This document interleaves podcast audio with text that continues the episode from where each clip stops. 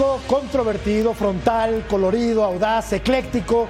Así es Miguel Herrera, quien esta noche platicará con nosotros acerca de sus inquietudes de cara al futuro. Por lo pronto no tiene equipo y suena fuerte para regresar al tricolor. ¿Será? Esta noche en punto final contamos con la presencia del famoso Piojo, a quien podrá acusársele de todo menos de tibio. Técnico ultra reconocido en el fútbol mexicano, seguramente dejará muchos temas para la reflexión y el análisis. Comenzamos. Explosividad, pasión y carisma son las cartas de presentación de nuestro invitado especial. Técnico mundialista con la selección mexicana en Brasil 2014. Dirigió a los dos equipos de la Sultana del Norte, Tigres y Rayados. Es uno de los estrategas más cotizados de nuestro país y puede presumir de ser el técnico más ganador en la historia de las Águilas del la América. El que contrata a Miguel Herrera contrata a Miguel Herrera con todo lo que significa Miguel Herrera sabiendo que es un técnico que es exitoso. Es uno de los principales candidatos para tomar las riendas del tricolor de cara al 2026. Estamos de manteles largos para recibir en punto final a Miguel El Piojo Herrera. Buenas noches, bienvenidos a Punto Final. Ya lo escucharon, Miguel Herrera está con nosotros el día de hoy en el estudio de Punto Final. Beto Valdés, ¿cómo estás? Gustazo, gustazo, gustazo tener a Miguel. Cecilio de los Santos. Buenas noches y un placer estar con Miguel y un saludo a toda la Unión Americana. Daniel Alberto Russo Brailovsky. ¿Cómo estás, Russo? Como me lo pidieron, hola. Rodolfo Landeros, ¿cómo estás, Rodo? Buenas noches. Un placer, buenas noches a todos. Y saludamos con mucho gusto a Miguel Herrera, que está en Monterrey, Nuevo León, esperando noticias seguramente. Miguel, qué gusto tenerte el día de hoy en eh, Punto Final. Gracias por acompañarnos. Te saludo y te pregunto, ¿qué pasó en Tigres, Miguel? ¿Por qué dejaste la dirección técnica del conjunto felino? ¿Cómo estás, Miguel? Buenas noches.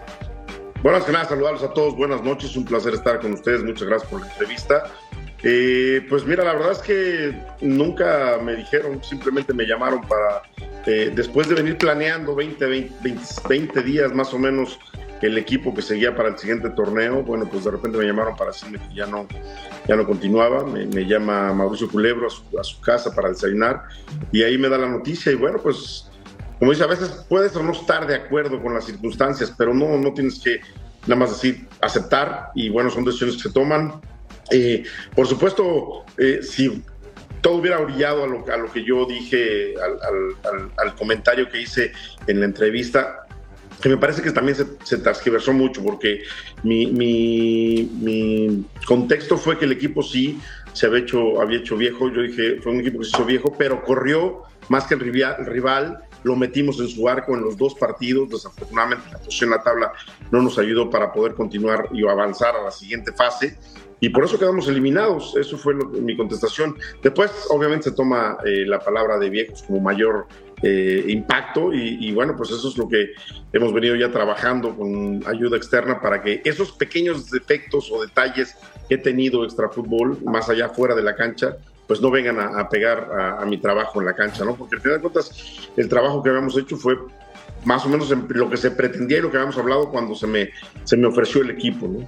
Bueno, seguramente toda esta mesa te quiere preguntar muchas cosas, Miguel, pero antes revisamos la encuesta que tenemos para todos ustedes esta noche aquí en el punto final y es la siguiente. ¿Dónde te gustaría ver a Miguel Herrera dirigiendo selección mexicana, América, en la Major League Soccer o en Europa, Beto Valdés? Un abrazo grande de nuevo, Miguel, y, preguntarte justamente de lo que comentas. Eh, a Miguel Herrera le dejan a un equipo calientito, a un equipo con figuras, a un vestidor nada sencillo. Y yo lo que percibía, y yo conociéndote un poquito, digo, no, no somos tan cercanos, pero las veces que hemos platicado, si algo tiene Miguel, si hay un sello característico de Miguel Herrera, es hacer buenos grupos, ¿no? Hacer un buen vestidor. Entonces yo conforme pasaban las semanas, Miguel, veía abrazos, festejos, eh, de repente con Guiñac, con Nahuel, que son jugadores polémicos y que eran jugadores influyentes dentro del vestuario. Entonces yo tampoco compro esa situación de, tu comentario, ¿no? No sé si te pusieron algún eh, término, algún objetivo, eh, si te tardaste en dar buenos resultados. Yo creo que todo tiene un, proceso y durante el proceso eh, el equipo de Miguel Herrera trabajaba bien. ¿Qué, ¿Qué, le faltó a estos Tigres de Miguel Herrera? ¿Cuánto tiempo le hubiera faltado como para poder conseguir un título, por ejemplo? Mira, Beto, qué gusto oírte y la verdad también, como siempre, como tú lo has dicho, un gran aprecio a tu persona, a pesar de no ser, no somos amigos, pero obviamente somos compañeros de fútbol y por supuesto ahora gente de fútbol que, nos, nos, da grato eh, poder platicar contigo. Eh, la verdad es que no nos faltaba nada, íbamos en el proceso.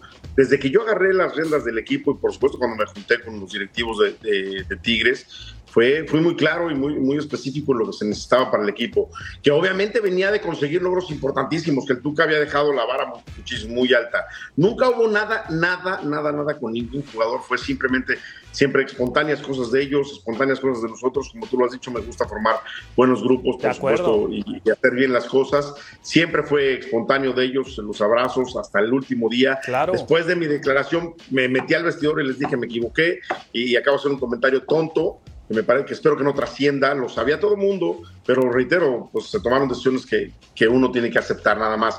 Eh, el proceso desde que yo tomé el equipo fue obviamente cambiar la fisonomía del equipo, que se viera diferente, que consiguiéramos hacer goles, que consiguiéramos mejorar en el espectáculo.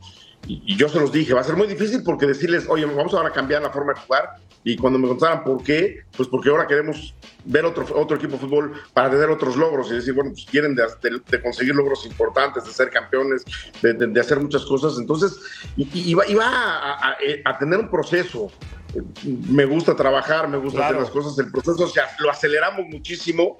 Eh, es más, un agente de Tigres me mandó el, hace dos semanas algo que salió en internet o no sé dónde, de dónde lo sacó, que de los 10 mejores equipos de Latinoamérica en el 2022, y en sexto lugar está Tigres como único equipo del fútbol mexicano en esa lista. No sé de dónde la sacaron ni de dónde salió, la verdad es que a mí me lo mandaron.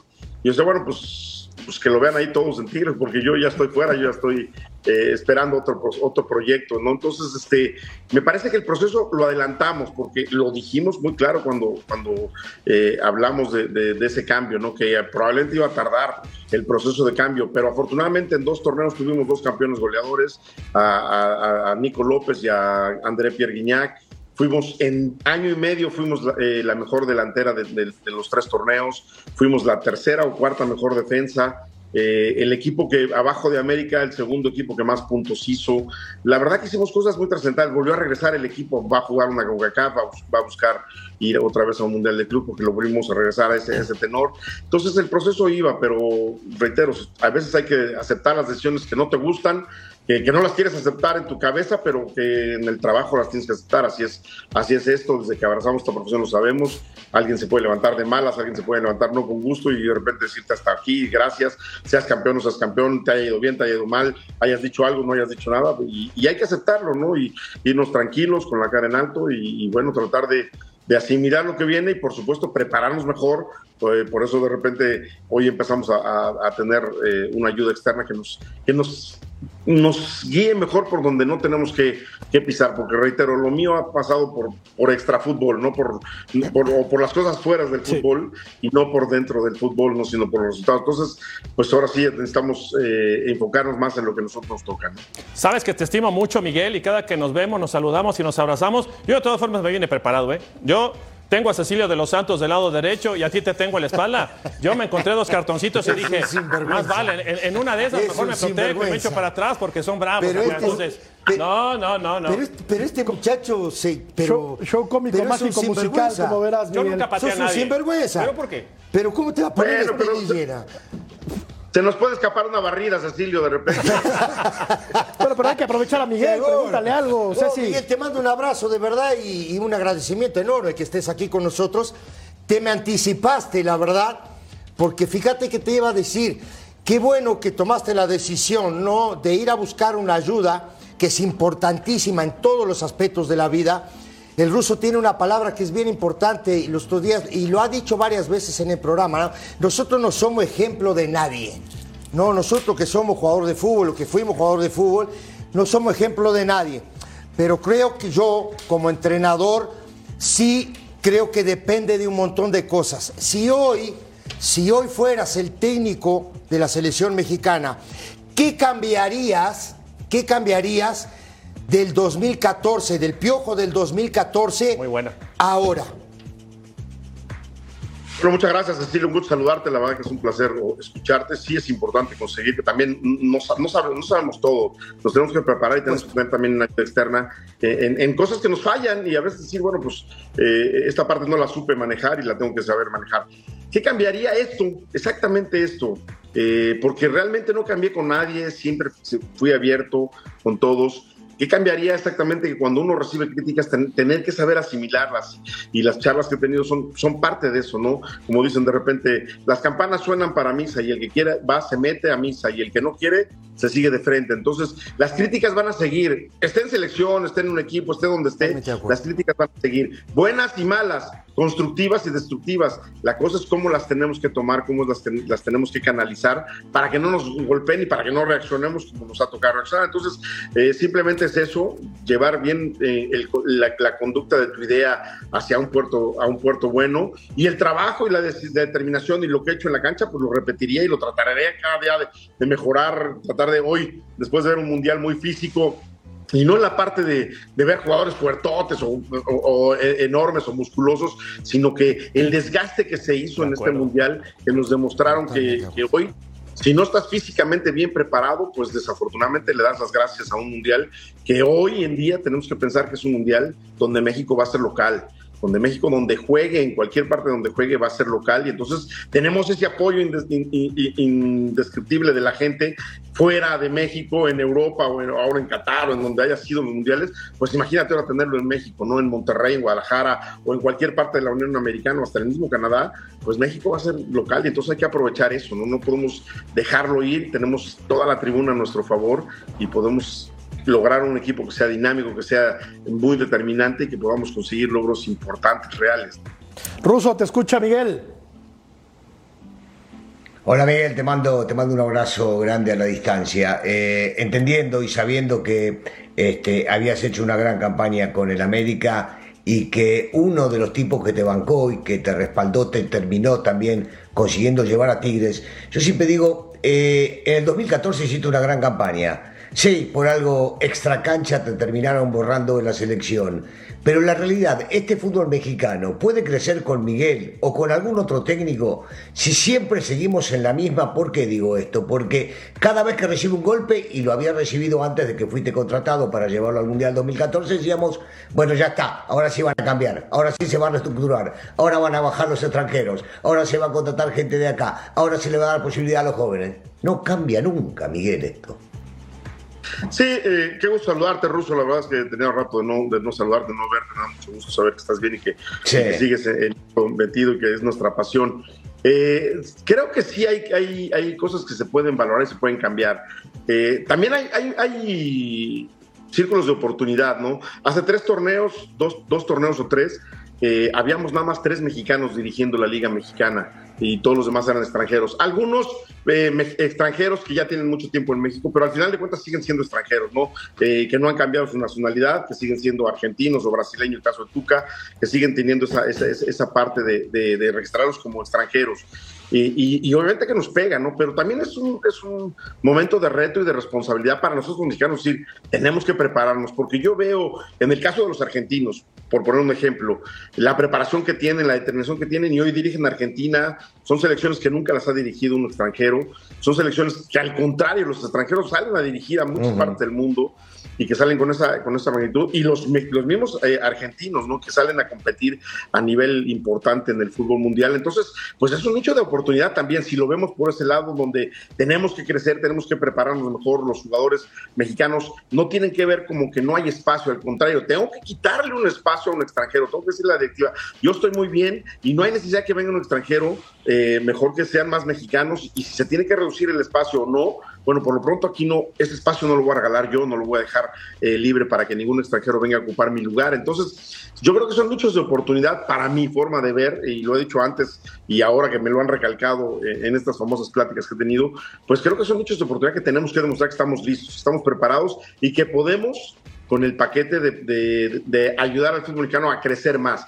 Eh, me parece que el que pueda salir los mexicanos a, que nos volteen a ver, tiene que ser un golpe de autoridad de la selección. ¿no?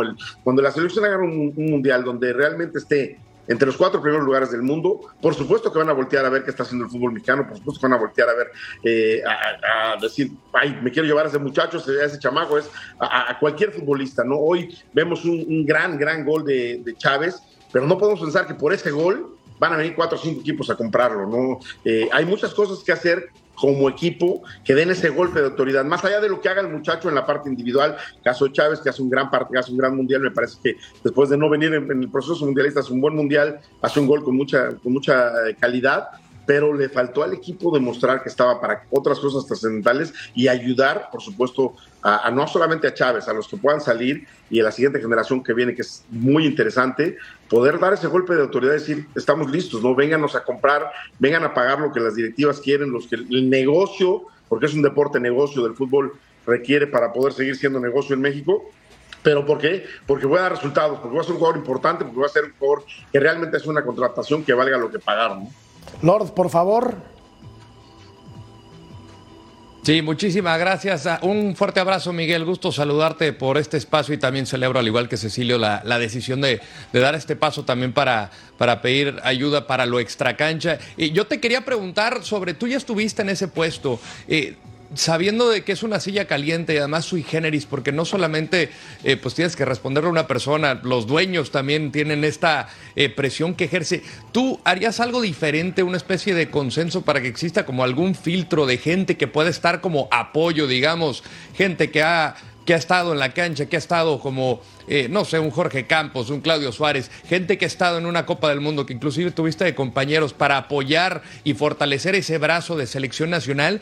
Y si el tema de, a sabiendas de que es un, negocio el fútbol, eh, de que la directiva o las directivas de los equipos de alguna manera también tendrían que apoyar a que el futbolista pueda emigrar al viejo continente, evidentemente si, si la oferta es buena y que pueda fortalecer el, el desarrollo del futbolista para mí es un gran placer escucharte y verte. Nos dimos un, fuerte abrazo allá en el Mundial cuando nos vimos. Me dio mucho gusto verte. Saber que está muy bien. Este, yo creo que sí es importante. Yo creo que sí es importante. Yo cuando estuve en esa silla, estuve muy poco tiempo, pero cuando llegué al Mundial y todo, me junté con gente que había estado en selección eh, le abrí las puertas a todo el mundo, siempre estuve con muchas pláticas con Jorge Campos, se me acercaba, me decía, me daba su punto de vista, el mismo Claudio, se lo pueden preguntar, ustedes lo tienen por allá eh, muy cerca, y, Claudio me daba su punto de vista, y yo no es que no los eh, tomara en cuenta, porque en ese momento pues, estaba yo con muchas cosas, pero siempre escuché a la gente, no siempre escuché a la gente que me, me daba su punto de vista y decía, bueno, pues esto sí me gusta, esto me parece que tiene razón, esto me parece que no, y, como, lo digo, como lo digo hasta el día de hoy, lo que me, me sirve, por supuesto que lo sumo, lo sumo muchísimo, ¿no? Y sí sería creo que importante eh, que hubiera un, consenso de, gente que está dentro del fútbol eh, o que pasó por el fútbol en selección mexicana. Eh, yo me junté con técnicos de, selección, traté de platicar con ellos, que lo volvería a hacer, ¿eh? si a mí me dan la oportunidad de estar ahí, por supuesto que sin ninguna duda lo voy a volver a hacer. A lo mejor si no quieren como, un grupo de asesores o un grupo de, de contexto, perdón, como tú los estás mencionando, Rodolfo, los buscaría porque me parece que es importante escuchar a gente que está ahí, Rafa Márquez, que no por algo jugó cinco mundiales, mismo guardado, que siempre que hoy siguen a lo mejor vigentes en su equipo guardado, pero se, por ahí comentó que se quiere retirar ya de la selección, pues sí, mantener eh, esa, esa llama, ¿no? Los ex técnicos, Manolo Lapuente, La Volpe, eh, eh, Javier Aguirre, el mismo Hugo Sánchez, preguntarles el contexto de ver ¿Qué podemos hacer para que realmente México dé ese paso de calidad, ¿no? Y que si podemos estar entre esos cuatro primeros eh, lugares del mundo, eh, por supuesto, ganar la Copa del Mundo sería volvernos locos y sería extraordinario, pero, pero ¿por qué no ilusionarnos y, pensar y aterrizar? Porque no nada más decir lo que algún día dijo el Chicharo, ¿por qué no sonar cosas de ese tipo. No, no, no nomás hay que soñarlas, hay que tratar de soñarlas, ilusionarnos, pero aterrizarlas, tratar de llevarlas a cabo, porque pues no todo se puede quedar en una ilusión, no todo se puede quedar en un sueño, eh, porque podemos soñar y tener ilusión lo podemos tener cualquiera, pero tratar de aterrizarlo, ese es el trabajo que tenemos que hacer y por supuesto buscar eh, toda esa gente que ya estuvo y que pasó por selección y que también nos quedamos todos en un mismo tenor de dar ese paso de calidad para poder eh, levantar la mano y decir la selección ya está dando pasos avanzados pues sería muy bueno, ¿no? Sumar a todos, eh, que cada quien dé su punto de vista. Al final de cuentas, el técnico que está al frente es el que va a dar la, decisión final, es el que va a tomar las decisiones finales y es el que va a llevar la responsabilidad de si hizo bien las cosas o mal, ¿no? Pero bueno, sería importante que ayudarte y por supuesto escuchar a todas las voces. Al fin de cuentas, reitero, lo que te ayude lo sumarás y lo que no te ayude simplemente es dejarlo ahí en el tintero, ¿no? A ver, Miguel, rápido, porque sé que vamos a una pausa. Con todo esto que comentas de hacer un censo, de hacer este un grupo de trabajo, eh, yo, no, yo no creo que el técnico mexicano no se prepare. Yo creo que sí se preparan. Eh, y yo creo que tampoco hay una escuela, porque las escuelas requieren manuales, requieren metodologías. Yo creo que hay ideas futbolísticas, llámese la de la Volpe, la de Mesa, la de la Puente. ¿Tú crees, Miguel Herrera, que se puede hacer una escuela de fútbol a la mexicana? Yo creo que tenemos, ya tenemos una idea a la mexicana, porque no somos unos técnicos que nos quedamos con un, con un contexto. O sea, no somos un técnico que dice, salgo 4-4-2 y pase lo que pase en el partido no me muevo.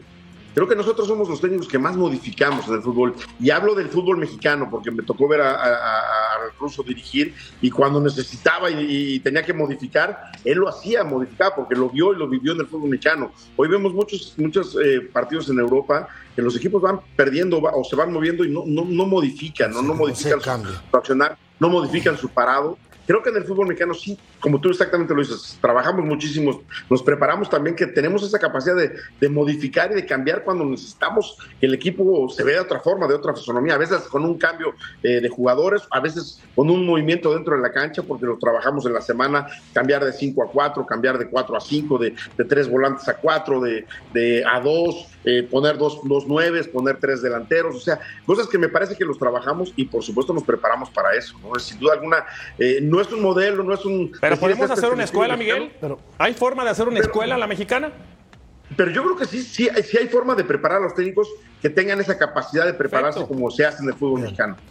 Bien, tenemos que hacer eh, una pausa, Miguel. Seguimos platicando contigo. Qué lujo de programa con dos atlantistas. Un lujo. Volvemos a punto final.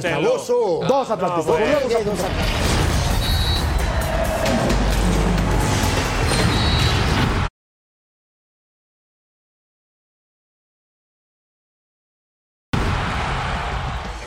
punto no es eterno. Hoy, hoy lo veo y sí, tiene una actitud extraordinaria, corre, lucha, patea, hace todo. Pero no es eterno. Ningún jugador en el mundo es eterno. Pareciera, Miguel, que te, escuchó, que te escuchó Guiñac. ¿El festejo de ayer del francés llevaba dedicatoria, Miguel? Mira, la verdad es que eh, si la hubo, como se lo dije él, porque luego, me escribió, ¿eh? Sinceramente, terminó el partido y empezaron los, los, los, todos los eh, las redes sociales a explotar ese rollo. Y este, y la verdad es que Lolo, yo creo que saliendo del estadio me escribió luego, luego y me dijo, Miguel, tú sabes que año y medio pasamos extraordinario y no fue para ti. Le digo, mira, André, si fue o no fue para mí, yo siempre me voy a quedar con, con el profesionalismo que tú, tú, tú, me mostraste, con la actitud, con la determinación, hiciste lo que yo siempre te pedí, trabajaste como yo te pedí y además la puerta la abrí yo por, una palabra que se usó mal, pero al final de cuentas el contexto no era ese, pero la usé la palabra.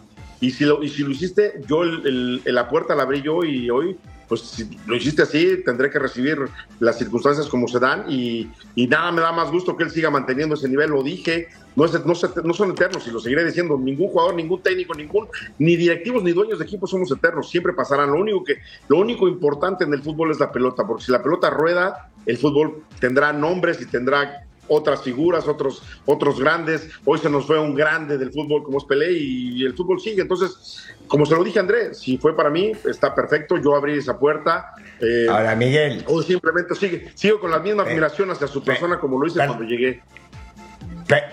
Sí, pero te digo una cosa, perdóname que te interrumpa, pero sí fue dedicado a vos. O sea, a mí lo que me molesta es que después el futbolista, el, claro, el futbolista después llame, te llame por teléfono, mira que no fue para vos, bancátela, hermano. Ya lo hiciste, ya lo vio todo el país. ¿Para qué lo llamas y le decís que no fue para él? Si no son ningún. A ver, Miguel, no son ningún boludo, sabemos que fue dedicado para vos. Y el tipo te llama para qué, para quedar bien. No me jodas. No, no, no, esa no. Esa no la compro, no la compro.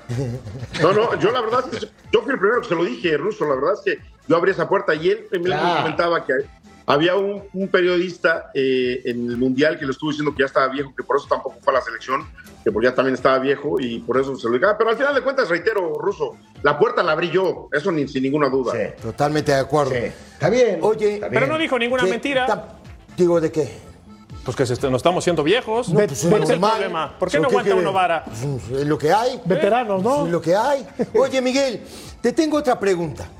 Si hoy, si hoy te dicen, eres el técnico de la selección mexicana, ¿con cuántos futbolistas de calidad cuentas? Qué buena. La verdad, Cecilio, con muchísimos. La verdad que hay unos jóvenes muy interesantes. La, la- la medalla de bronce dejó jugadores de muy buena calidad, jugadores muy, muy interesantes en este proceso, porque al final de cuentas traes una medalla de bronce, pero jugaste con Brasil, que, que al final de cuentas es la medalla de oro, eh, te tocó en la semifinal, pues ese cruce ni modo, lo, se- te elimina penales, porque el partido estuvo muy parejo, estuvo muy bueno. Entonces, sin duda alguna, creo que hay una muy buena base de jóvenes. Hay que hacer un trabajo realmente ex- exhaustivo, seguir eh, visoreando toda la liga, estar metidos en todos los partidos, estar pendientes de todos los muchachos. Y hay una base interesante para poder mm, manifestar lo que he estado diciendo. Un equipo muy dinámico, muy físico, que pueda apretar en todos los sectores de la cancha y que podamos eh, hacer que trascienda, ¿no? Porque la calidad en jugadores me parece que la hay. Hay jóvenes que están saliendo de, equipos que se atreven a poner muchachos y que, bueno, pues obviamente no tienen tanta, tanta presión y que ahora, pues obviamente hay que verlos porque están funcionando y están dando mucho de qué hablar. Hablo de los jugadores de Pachuca, de los jugadores del Santos, eh, jugadores jóvenes que están saliendo. El mismo Chivas hoy está poniendo algunos jugadores jóvenes mexicanos. Entonces, hay una buena, hay una buena base, hay una buena camada. aprovechar pues, el envión de los jugadores de experiencia, los jugadores con, madurez, que le den esta, esta, esta fortaleza al equipo y amalgamar, amalgamar un equipo que, que realmente dé mucho de qué hablar dentro de la cancha. Rodo, por favor.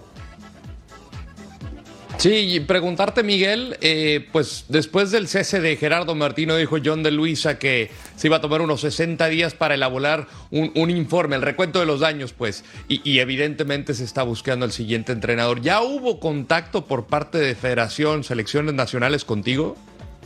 Nada me, nada me daría más gusto que decirte que sí, pero no, desafortunadamente todavía no hay ningún contacto. Estamos listos, estamos siempre preparados. Hoy sí tenemos un proyecto en la mano para si nos los piden entregarlo, porque pues la vez pasada me tocó ir de bomberazo, realmente no, Claro. no, no- no me dijeron, oye, ¿tienes proyecto? No, yo estaba trabajando en un equipo y estaba haciendo las cosas como me las pedían el equipo, entonces fui, dije nada más mi idea de lo que podía hacer la selección en ese momento. La, afortunadamente, reitero, lo hicimos bien. Y, y hoy sí tengo un proyecto que obviamente creo que funcionaría a, a- a mi manera de ver y por supuesto con mi equipo de trabajo, eh, esta idea de, de- de- de que el equipo jugara como nosotros pretendiéramos. ¿no? Oye, Miguel, eh, a ver, Cecilio te preguntó Miguel que si hay. perjudica. Sí, dale, Russo, dale. No, no, perdón, perdón, Beto. gracias, Beto. Solamente preguntarte, preguntarte, Miguel, ya tenés experiencia este, en mundiales. eh, ¿Perjudica el hecho de no tener que hacer una eliminatoria para calificar? Pues todo depende de lo, de, lo, de lo que consigas, Ruso. Si consigues ir, obviamente Copa de Oro va a estar ahí, pero si consigues ir a Copa América, que parece ser que ya prácticamente hemos escuchado y hemos estado leyendo que prácticamente está amarrada la Copa América para poder participar otra vez. Si consigues, si de repente te pueden invitar a la Copa Asia o a la Copa Africana, si realmente buscas equipos que, que, que de, la, de la National League, esta famosa que hay en todos lados del mundo, al, que descanse, poder en su fecha que descanse, poder jugar con él y, y que son fechas FIFA y poder aprovechar esos momentos eh, cruciales, creo que harías un buen proceso, ¿no? Eh, habría que trabajar muchísimo, por supuesto va a haber partidos de todo tipo, de todo índole, porque al final de cuentas no se pueden conseguir solamente partidos de alto nivel, porque no, no alcanza, por, reitero, por tantas eh, competencias que hay, pero se conseguirían partidos de- de importancia, creo que sería algo muy benéfico para la selección. Si no logras todo eso, pues vas a tener que trabajar excesas, eh, eh, mucho trabajo de horas para poderles meter la idea y por supuesto tratar de que este equipo llegue lo mejor preparado posible al Mundial. Oye, Miguelón, a ver, te, preguntaba Cecilio si hay calidad, si tuvieras que elegir futbolistas para el proceso, si hay calidad, dices que sí.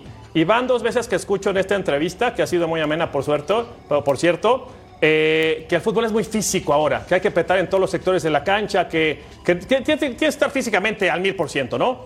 ¿Cuál es la característica del futbolista mexicano? Porque también de repente hay mucha confusión y de repente escuchamos que podemos competir con, cual- con cualquier selección del mundo y jugar en cualquier liga del mundo. ¿Cuál sería la característica especial del futbol- futbolista mexicano, Miguel? El futbolista mexicano es físicamente muy apto, Ok. corre todo el partido, ten- tiene una capacidad de, de- de esfuerzo todo el partido, es muy determinado, muy determinado para poder hacer las cosas Ok. y dentro de, dentro de la cancha se, se- se ordena. Hay dos o tres que de repente te fallan en este renglón, pero obviamente tendrían que entrar a la dinámica del orden, ¿no? Del orden táctico, más, más, más, hablar de específicamente de la cancha. Creo que si, si tú logras conseguir eso, después pues, obviamente tienes jugadores de, de, buena talla, físicos, eh, no somos enormes porque no es la característica del, claro. del futbolista mexicano, pero creo que, ha, creo que ha crecido el futbolista mexicano, dejó de ser el, el, jugador chiquitito, hoy tienen un tamaño promedio entre unos 72 y unos 77, eh, quiere decir que estás en un promedio bueno, tienes dos, tres o cuatro jugadores de muy buena estatura para poder competir contra los grandotes y tienes a lo mejor un, un par o tres jugadores un poquito más bajitos, pero creo que sin duda alguna la entrega, la determinación y el esfuerzo físico y el derroche físico que tiene el futbolista mexicano, eso lo ponen al servicio siempre del equipo. Perfecto. Revisamos la encuesta en punto final. Vamos a hacer una nueva pausa. Seguimos platicando con Miguel Herrera. ¿Dónde te gustaría ver a Miguel dirigiendo? El 36% opina que en la selección, el 10% quiere que regrese al América. No sé por qué te ponen en Estados Unidos, Miguel, el 42% en la Major League Soccer y en Europa el 12%. ¿Y por qué no pusieron Cruz Azul? No, no, no, no, puede estar en Cruz, en Cruz Azul. Necesitamos. Ah, no existe. Vamos a ir a la pausa. Continuamos platicando con Miguel Herrera. Volvemos.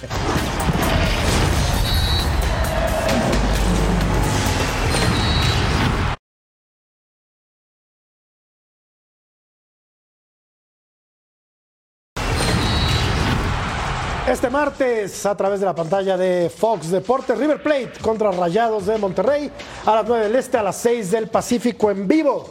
Este martes, partidazo. Es correcto. un gran partido. Es correcto. ¿Quieres que ¿eh? preguntarle algo a sí, Miguel? Sí, quiero, le quiero preguntar algo a Miguel. Miguel, yo, yo siento que la CONCACAF, ¿no? O la zona de CONCACAF a México no lo ayuda. La verdad, digo, el crecimiento para mí es poco.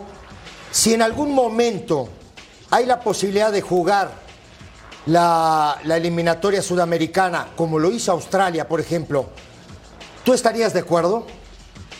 Sí, sí, la verdad es que sí, Yo creo que nos levantaría el nivel competitivo sin ninguna duda.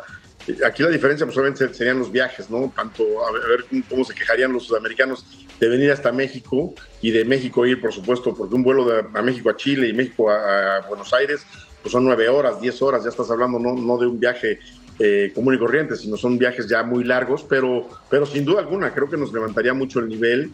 Eh, Australia lo hace, porque a Australia le quedaba lejos todo, entonces le daba lo mismo seguir en su zona que, que, cambiar de zona, pero al final de cuentas creo que sí, creo que nos levantaría mucho el nivel.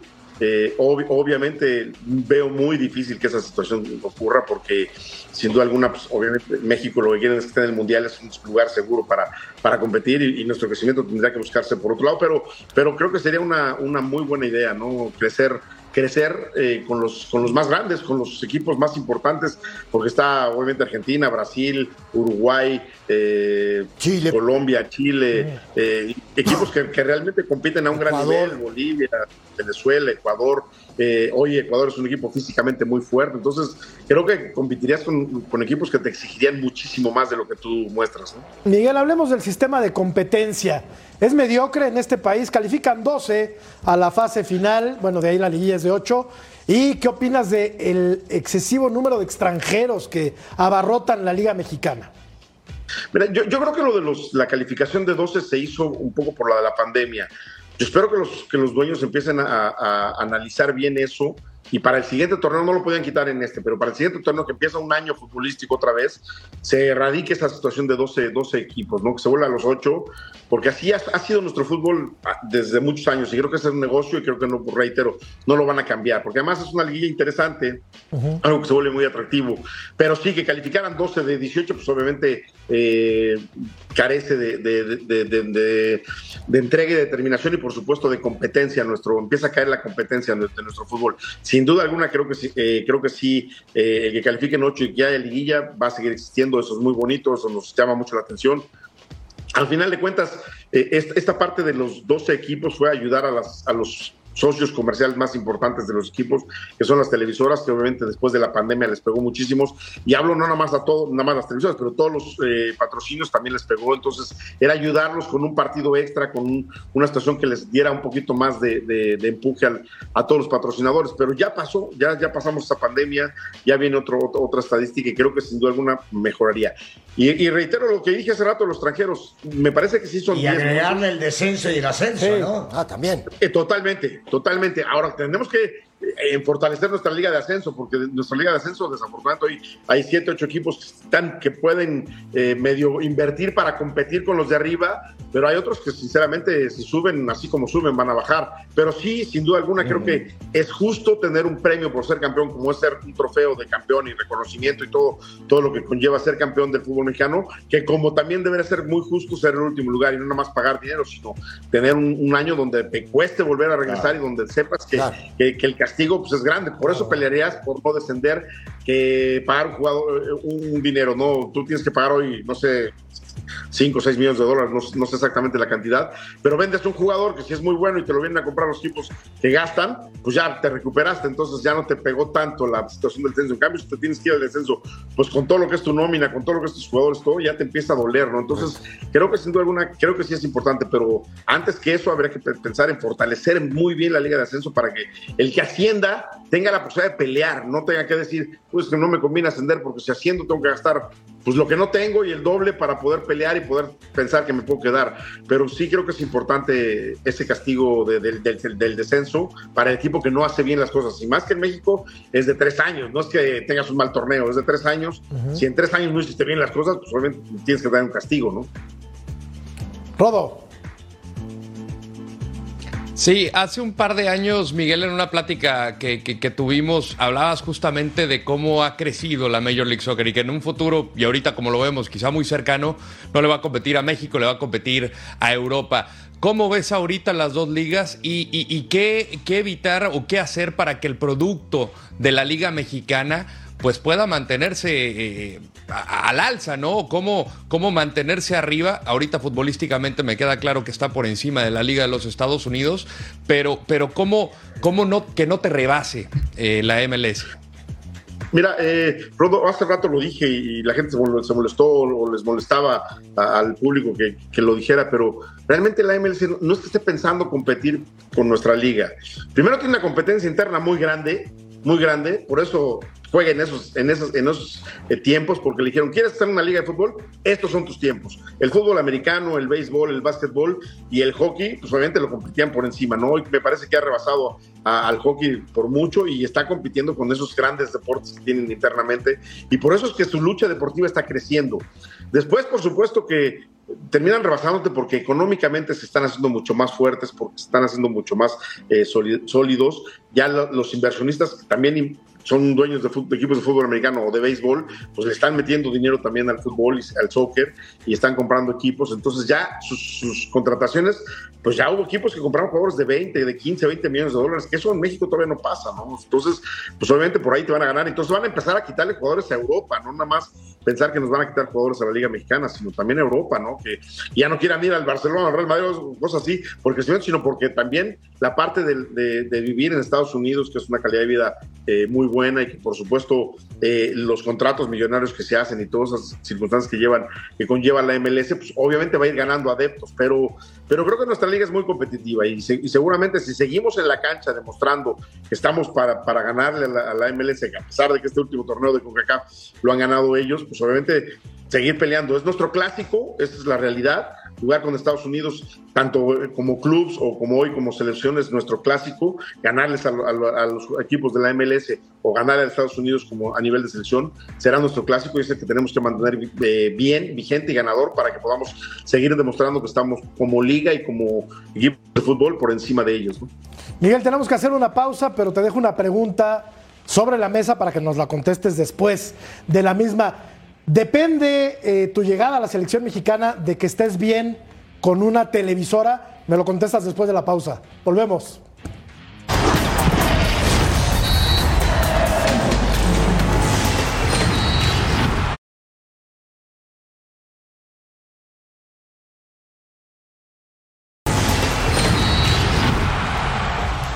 Te preguntaba, Miguel, si crees que dependa de una televisora el que vayas o no a la selección de nueva cuenta.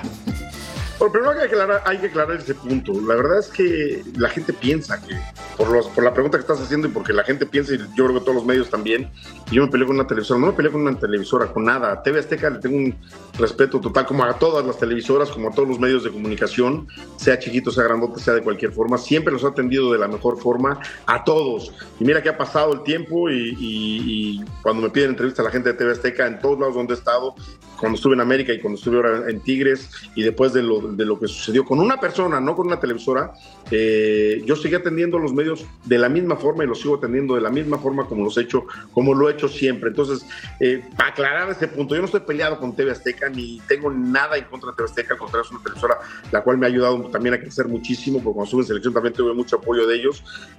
Discutí, tuve diferencias con una sola persona, eh, como lo he dicho, me lo he cruzado ya en varios lados, en mundiales, es más, en el último mundial estuvimos en el mismo hotel, me los crucé varias veces y no pasó absolutamente nada porque mi cabeza ya está pensando en lo que sigue, ¿no? Bueno. No en lo que pasó hace muchos años, ¿no? Y, y ya eh, para mí es algo que quedó en, quedó en la historia, fue un, un, mal sabor de boca que obviamente también eh, en estas últimas pláticas que he tenido las he tenido que sacar y que he tenido que estar platicando de eso, pero que en ningún momento en mi cabeza ha pensado otra vez en, en retomar esa situación. Entonces ya las pasaron y reitero, en este último mundial en Qatar estuvimos hospedados en el mismo hotel eh, Telemundo, que me tocó estar a mí con Telemundo y TV Azteca eh, de México y, la verdad es que no, me los crucé en el pasillo, en elevadores, en los estadios, eh, estuvimos ahí muy cerca y la verdad es que no pasa nada, absolutamente nada, reitero, mi diferencia fue con una persona, con Cristian Martinoli y no con TV Azteca, TV Azteca no tiene nada que ver en esto, la verdad es que, reitero, siempre mis respetos para todos los medios, chiquitos o grandotes, y siempre los ha atendido de la misma forma igual a todos. Nos consta. A ver, más o menos sobre ese tenor, este Miguelón. Tema Chicharito Hernández, tema Carlos Vela. ¿Por qué un futbolista no quisiera jugar con su selección, tema de Vela? ¿Y qué hubiera hecho Miguel Herrera para tratar de llevar a Chicharito Hernández? Porque, oye, hablamos de que adolecíamos de gol, que Raúl no estaba bien por el tema de la cabeza. Eh, ¿Qué pasa con ese tipo de detalles, Miguel? Pues mira, la verdad es que no, no, sé qué pasó en ese tipo de detalles en la selección, porque se habla, hemos escuchado mucho, y creo que lo hemos escuchado todos, eh, el rompimiento del grupo con, con Javier, eh, obviamente el rompimiento del técnico y de la federación, y muchas cosas que, se han llamado y que se han, se han hablado, ¿no? Por supuesto, hubiera, si uno hubiera ahí pues, sabría mejor contestar.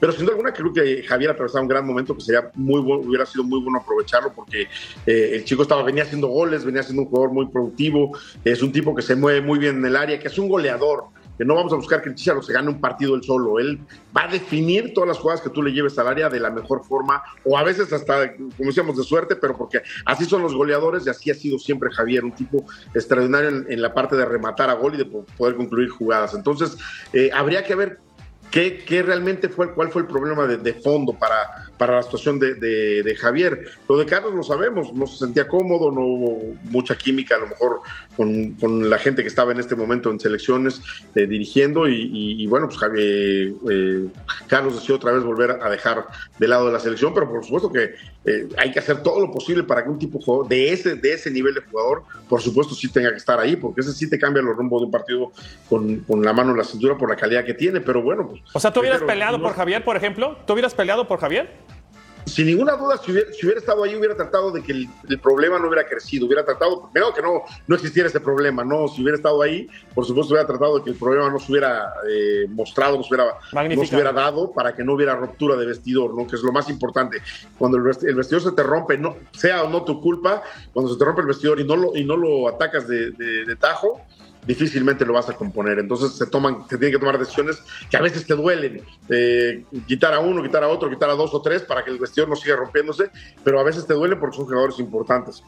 Entonces, sin duda alguna, Vamos. primero habrá que haber atacado de, de, de, contexto y de raíz esta situación para que no, no llegara, pero habría que estar ahí para poder. Y hay ejemplos, ¿no, Miguel? De, hay, hay, ejemplos de eso que ha sucedido. Una con Cuauhtémoc Blanco, porque sabemos que no viajó al Mundial de Alemania cuando estaba la Volpe por el tema de los jugadores, y la otra acá con el Chicharito, que tiene que ver con que el técnico no lo pudo llevar porque había jugadores también y no podía llegar a destruir todo el, el vestidor. Una pena, ¿no? Por los dos grandes futbolistas Totalmente. que ayudado.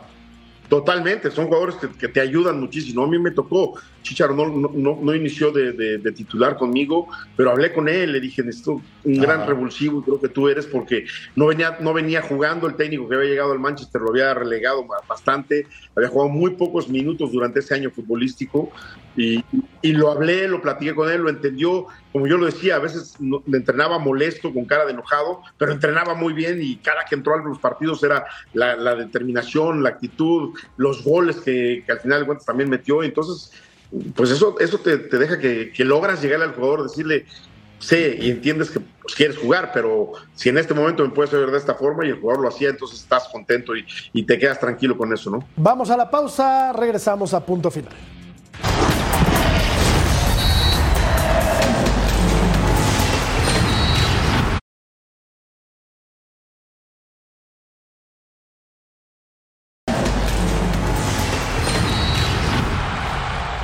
Rodo, adelante, por favor, te escucha Miguel.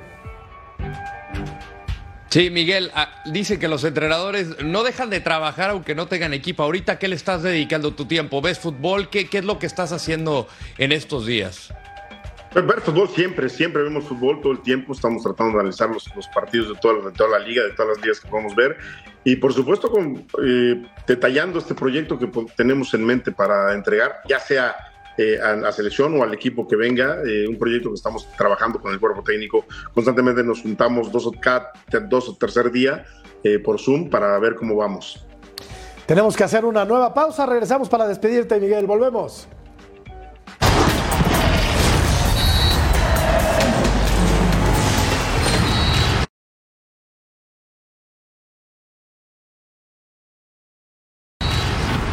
Así termina la encuesta. ¿Dónde te gustaría ver a Miguel Herrera dirigiendo selección mexicana? 37%, en el América el 11%, en la Major League Soccer el 40% y en Europa el 12%. Y ganó el Pachuca, el campeón derrotó 5 por 1 al equipo del Puebla que empieza con el pie izquierdo. Miguel, te queremos agradecer en lo que vale que hayas platicado y que nos hayas dedicado toda esta hora para eh, con nosotros aquí en, en Punto Final. Muchas gracias, Miguel. Al contrario, el agradecimiento, el agradecimiento es mío con ustedes. La verdad que pasar una, una, hora increíble y platicando con gente de fútbol como ustedes me da muchísimo gusto. Gracias por la entrevista. Muchísimas gracias, Miguel. Gracias, Beto Valdés. Igualmente, restaurar el abrazo a Miguel y, que venga a lo mejor, Miguel. La realidad es que yo coincido y comparto en que el técnico mexicano se prepara. Tú eres un chavo preparado, digo chavo porque somos más, no eres más grande que yo. Este, y ojalá, ojalá que vengan buenas cosas para ti, Miguelón. Gracias a todos. Ceci, nos vamos. Miguel, te mando, te mando un fuerte abrazo, de verdad, un gusto verte y muchísima suerte para lo que venga. Abrazo de verdad. Gracias, Ruso. Gracias, un saludo, Miguel. Abrazo grande, mucho éxito y ojalá te, te quede de vuelta a la selección nacional. Lord, gracias. Gracias, Jorge, y un abrazo para Miguel. Siempre un placer charlar contigo. Un gran abrazo. Ha sido una charla muy amena. Muchas gracias por habernos acompañado. Recordándoles que este martes tenemos a través de la pantalla de Fox Deportes Monterrey contra River Plate, partido amistoso internacional. Nos vamos. Quédense con Eric Fisher y Majo Montemayor en Total Sports. Hasta pronto. Hasta luego.